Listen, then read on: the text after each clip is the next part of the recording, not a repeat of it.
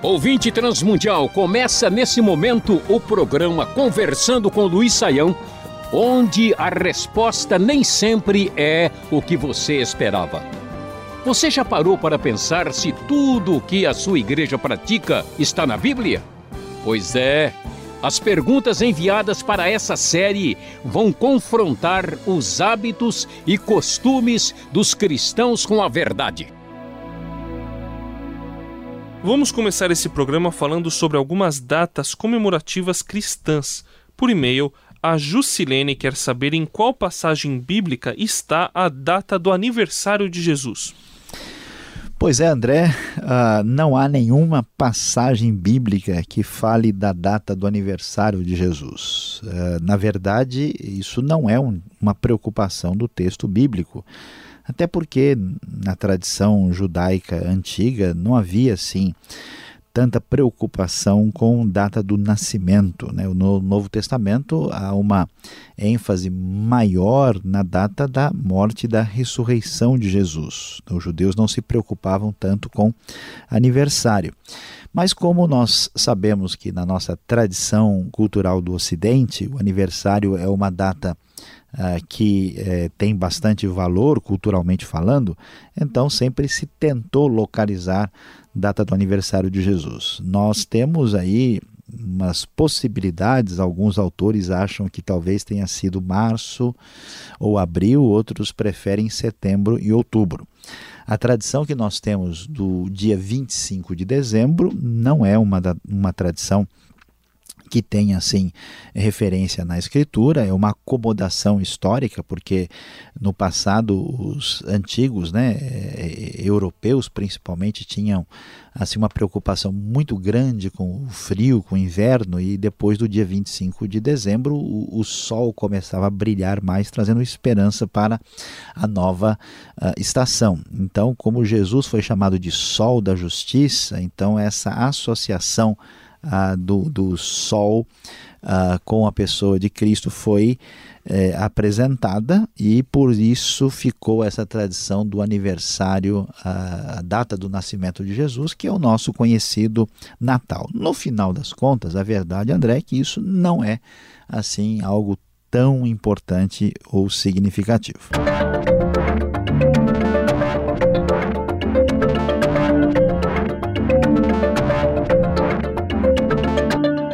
O Gessione do Ceará pergunta sobre o feriado do dia 11 de junho, que foi dia 11 de junho quando ele enviou essa pergunta. É o Corpus Christi. Qual a sua origem e significado? Há referências bíblicas sobre ele, professor? Bom, André, o Corpus Christi, expressão latina que significa corpo de Cristo, é uma festividade é, religiosa da Igreja Católica Romana. Na verdade, é uma referência, como o texto diz, o corpo de Cristo, que tem a ver com a hóstia, tem a ver com a, a comunhão né, dentro do contexto da Igreja Católica. Não é uma festividade que tenha assim algum texto bíblico específico. Nós temos essa festividade dentro do catolicismo desde o século 13, né, e uma festividade que a, acontecia próxima da ocasião do Pentecoste, geralmente é numa quinta-feira. Agora, é, é, importante a gente é, ressaltar é, que é, a data não é sempre a mesma. Né? Por exemplo, agora no próximo ano, nós vamos ter a data cair no dia 23 de junho, né? e não mais no dia 11, porque a modificação do calendário, como acontece com datas como o Carnaval, como a Páscoa e o Pentecoste, e portanto.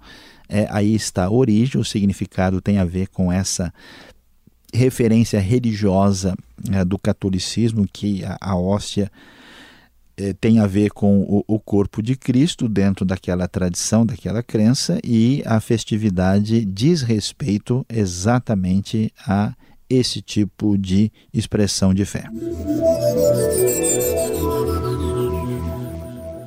O Rafael, por e-mail, quer saber se é correto administrar igrejas como se fossem empresas, onde a principal preocupação dos pastores é com a estrutura dos templos e a programação.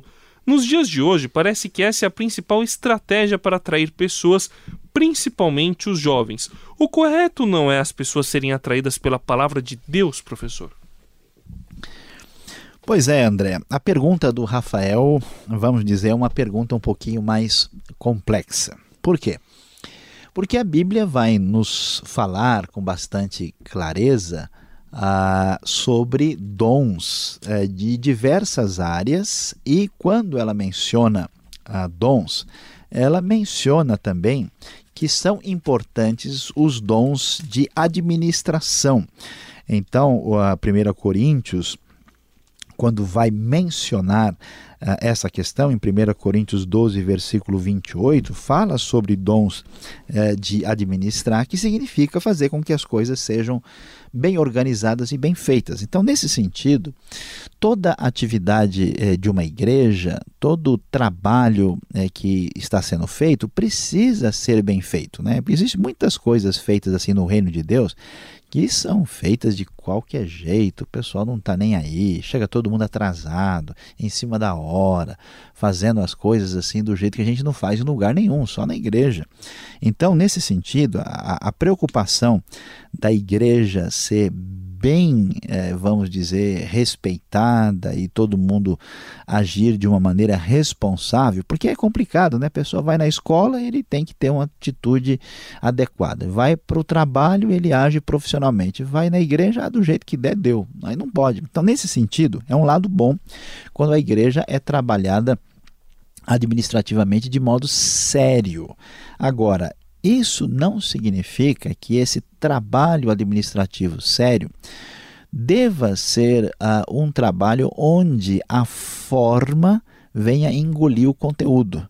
Quando uma igreja tem carência de ensino, de expressão da verdade, de certas coisas assim fundamentais do relacionamento cristão, da comunhão, da, de vários aspectos assim essenciais, e ela comece, vamos dizer assim, a, a meio que vender um produto, né? Ela comece a ter diversos uh, elementos cujo atrativo fundamental já não é a sua essência, mas sim as coisas secundárias. Nesse sentido, aí sim a igreja está perdendo uh, o caminho se a sua preocupação é só produzir uma movimentação de pessoas sem que haja um compromisso com a verdade, com a expressão da palavra de Deus, com o conhecimento de Cristo e que as pessoas sejam transformadas pela palavra de Deus. Então, a gente tem que ter um, um, um equilíbrio nesse conhecimento desse assunto. É necessário trabalhar com eficiência, é necessário que a igreja seja bem administrada, isso não pode ser feito para o lucro pessoal de ninguém